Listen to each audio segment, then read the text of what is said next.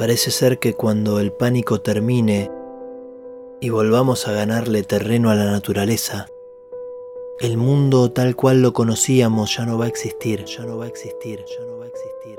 Los alfileres que sostenían el sistema perverso que nos domesticaba cayeron y dejaron al desnudo sus miserias más horrendas, su costado más macabro. Los que le rezaban al Dios Todopoderoso del dinero se dieron cuenta, encerrados en su casa, que la vida no te la salva tu cuenta bancaria, sino otro ser humano, otro ser humano. Que cuando todo esto termine y tengamos que reconstruir las ruinas, será hora de mirarnos como realmente somos debajo de la piel. De la piel. Aquello tal cual lo conocíamos dejará de existir.